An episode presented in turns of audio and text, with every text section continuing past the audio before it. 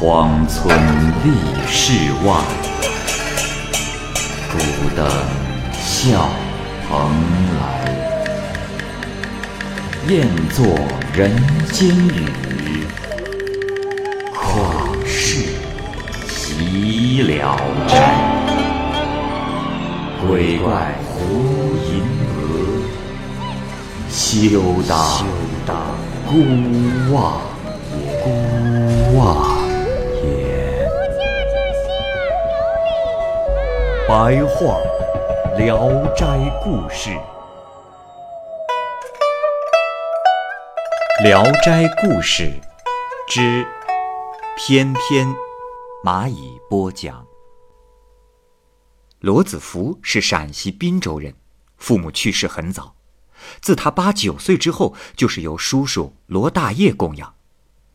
罗大业是国子监的官员，家产很富有，可是却没有子嗣，所以他特别的珍爱罗子福，视如己出。罗子福在十四岁的时候，被品行不端的人带上了歧路，流连于秦楼楚馆。当时有个从金陵来的妓女。侨居滨州，罗子福非常的喜欢她，并深深的为之吸引。妓女返回金陵时，罗子福就悄悄的跟了去。他在妓女家住了半年，花完了所有的钱。他开始遭到了妓女们的嘲笑和摒弃，只不过没有马上被赶出妓院的大门而已。不久，罗子福得了梅毒，下身开始溃烂，将床上的被褥都弄脏了。妓女们终于把他扫地出门了。罗子福一身都是病，钱也用完了，只能四处的行乞，在街市上向人们乞讨。人们远远的看见他，都唯恐避之不及。罗子福担心自己会客死异乡，所以一路西行，依靠行乞，最终还是返回了家乡。那个时候，他每天大约能走三四十里路，日复一日，终于就快要到滨州了。可是他看到自己这身破烂的衣服，还有一身的疾病，觉得愧对亲人，最后只得在滨州的附近徘徊，不敢进去。这天傍晚，罗子福打算逃到山中的庙里过夜。走到山脚，看到了一位十分貌美的女子，像是天上的神仙一样。当罗子福走近时，他问道：“公子，天已经黑了。”你这是要去哪儿啊？罗子福坦言了自己的一切。女子说：“哦，原来是这样。我是个出家人，我住的地方有山洞，你可以在那儿留宿，不用担心野兽。”罗子福非常的高兴，就跟着他去了。走到深山之中，一个山洞出现了。进洞之后，发现洞门还横着一条小溪，溪水上面还架着一座石桥。再往洞里走几步，里面还有两间明亮的石室，不用点灯举烛。女子让罗子福解下身上破旧的衣衫，去溪水中沐浴，还说：“公子，你暂且去洗一洗，身上的疮烂自然会痊愈。”罗子福洗浴之后，感觉一身轻松。女子撩开帷帐，整理床铺，催他快睡，说：“公子，你也累了，就快点歇息吧。我要给你做套衣裤。”说着，就取来一张像芭蕉叶似的大叶子，剪裁而连接成衣服。罗子福躺在床上看着他做活，衣服很快就完成了。女子把衣服叠好，放在床头，说：“公子，明天一早起来就穿上吧。”然后女子睡在了罗子福对面的床上。罗子福在溪水中洗浴之后，感觉脓疮好了许多。半夜，他从梦中醒来，一摸身上的溃疮，都结了厚厚一层疮痂。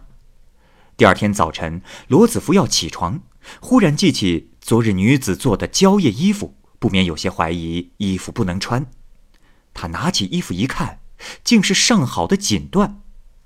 过了一会儿，该吃早饭了。女子取了一些山上的树叶来说是饼，罗子福尝了一下，真和饼是一样的。女子又用树叶剪成鸡和鱼的形状，放在锅里烹制。罗子福吃着就像真的鸡和鱼一样。石室的角落有一个大坛子，里面装满了美酒，女子常常倒出来饮用。坛中的美酒只要稍稍喝掉一些，女子就用水填满。罗子福在山中住了几天，他的病全好了，他就要求和女子同宿。女子说：“你，你这轻薄的家伙，刚刚保全性命安下身来，依然不知悔改。”罗子福说：“啊，姑娘莫恼，我我只是想报答你的恩德。”女子见他说的十分真诚，也就同意了。从此，两人同床而眠，相亲相爱，十分快乐。这一日，洞中又来了一位少妇，一进门就说：“哎呀，偏偏呀，你这个小鬼头，快活死了！美满姻缘何时结成的呀？”偏偏迎了出去，笑着说：“啊。”原来是花城娘子，哎呀，许久不来了，快来！今天一定是西南风吹得紧，把您给吹来了。啊，想必那男孩已经出生了吧？花城娘子说：“哎呀，别提了，哪来的小相公？又是一个小丫头。”偏偏笑着说：“哎呀，那恭喜花城娘子有弄瓦之喜呀！啊。”你怎么不把她带来呀？花城娘子说：“哎，哭闹了一阵儿，这会儿啊，正睡着了。”说着，花城娘子款款坐下，端起酒杯，慢慢啜饮着。花城娘子又看到了罗子福，说：“嗯，不错，小郎君，你烧高香了。”罗子福细看那少妇。她的年龄也就是二十三四岁，容貌如花，明美娴雅。罗子福心里痒痒的，瞬间就爱上了她。罗子福魂不守舍的剥着果皮，不留神弄掉了一个果子。他弯下腰假装拾果子，却偷偷的捏了一把花城娘子的脚。花城娘子的眼睛瞧着别处，说笑着，好像什么也不知道。罗子福正恍恍惚惚、魂不守舍，忽然觉得身上的衣裤正在变凉，再看看身上的衣服，全是枯树叶。罗子福差点给吓死过去，赶紧收心正坐。他端端正正的坐了一会儿，身上的衣服慢慢的复原了。罗子福暗中庆幸他们没有发觉。又过了一会儿。罗子福借劝酒的机会，用手指轻轻的挠了花城娘子的手心。花城娘子谈笑自如，好像完全没有察觉。罗子福心悸不安，他猛然发现身上的衣服又变成了树叶子，很久才恢复原貌。罗子福因此满面羞惭，这才打消了调戏花城娘子的念头，不敢再有妄想了。花城娘子笑着说。哈哈哈哈嗯，你的这位小相公胆子可不小，如果不是醋葫芦娘子管教，恐怕早已想入非非了。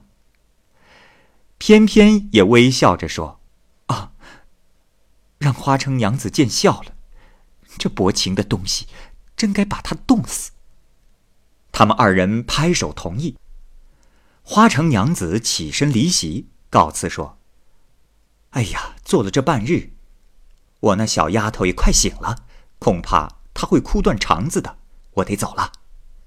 偏偏也站起身来说：“哼，光顾着勾引人家的男人，是想让那小江城给哭死呢。”花城走后，罗子福心里七上八下的，生怕偏偏责骂他，但是偏偏仍一如既往。又过了些日子。到了深秋时节，寒风凛冽，霜打落叶。偏偏收起地下的落叶，储备衣食，准备过冬。他看到罗子福冻得缩着脖子发抖，就扯过一块头巾，将云朵包裹在里面，然后当做棉花为他做了件夹袄。罗子福穿在身上，像棉衣一样的暖和，而且它还轻软蓬松，像新棉花差不多。第二年，偏偏生了个儿子，非常的聪明漂亮。罗子福日日在山洞里陪儿子玩乐，可是他还是常常思念故乡，就请偏偏同他一起回去。偏偏说：“公子，这件事我做不到，要不你自个儿回去吧。”看娘子不同意，罗子福仍旧待在洞中，又过了好几年。孩子一天天的长大，几年后与花城娘子的女儿订了婚。罗子福常常惦念他年迈的叔叔，偏偏宽慰他说：“哎，叔叔虽然年事已高，但身体很好，你不必牵挂。等我们的宝儿办完婚事以后，去留就随你的便吧。”偏偏在山洞中，常用树叶为纸教儿子识字。儿子聪颖无比，过目不忘。偏偏说：“这个孩子有福相，将来放回到尘世，做个宰相、尚书之类的高官，恐怕也不是难事。”几年以后，他们的儿子十四岁了。花城娘子将女儿送至洞中举行婚礼，江城身穿华丽的礼服。美目流盼，光彩照人。罗子福和翩翩喜欢的不得了，大家一起摆酒席庆祝。在宴席上，翩翩用头钗相敲击作为节拍，轻声高歌：“我有好儿郎，不羡做宰相；我有好儿媳，不羡做棉衣。今晚聚一起，大家要欢喜。为君敬杯酒，劝君多进餐。”后来，花城娘子走了，偏偏与罗子福夫妻二人同儿子媳妇儿住在石室中。新媳妇儿特别的孝顺，常依偎在婆婆的膝下，如同亲生的女儿一样贴心。罗子福又提起返回故乡的事，偏偏说：“唉，你身有俗骨，终究不可以成仙的人，我们的孩子命中也会大富大贵。”你就把他们一起带走吧，我不想耽误儿子一生的前途。新娘子正想和母亲告别，花城娘子已经来了。一对小儿女舍不得亲娘，依依惜别，满眼是泪。两位母亲安慰他们说：“你们暂且先去，以后可以再回来。”于是偏偏用树叶剪成驴子，让他们三位骑驴上路。这时，罗子福的叔叔罗大业已经告老还乡，在家闲居，心想着侄子早已不在了人世。这一天，忽然看见侄子带着英俊的孙子和美貌的孙媳妇回来了，真是喜从天降。三个人一进门，各自看看自己身上的衣服，都是芭蕉叶，用手一扯，芭蕉叶破了，蕉叶中的云朵缓缓地飞到了天上。于是三个人都换了衣服。后来罗子福思念翩翩，他同儿子一起到山村中去寻找。只见他们熟悉的小路已经落满了黄叶，云烟缭绕，隐去了洞口，无从辨认。罗子福父子只好流着泪回去了。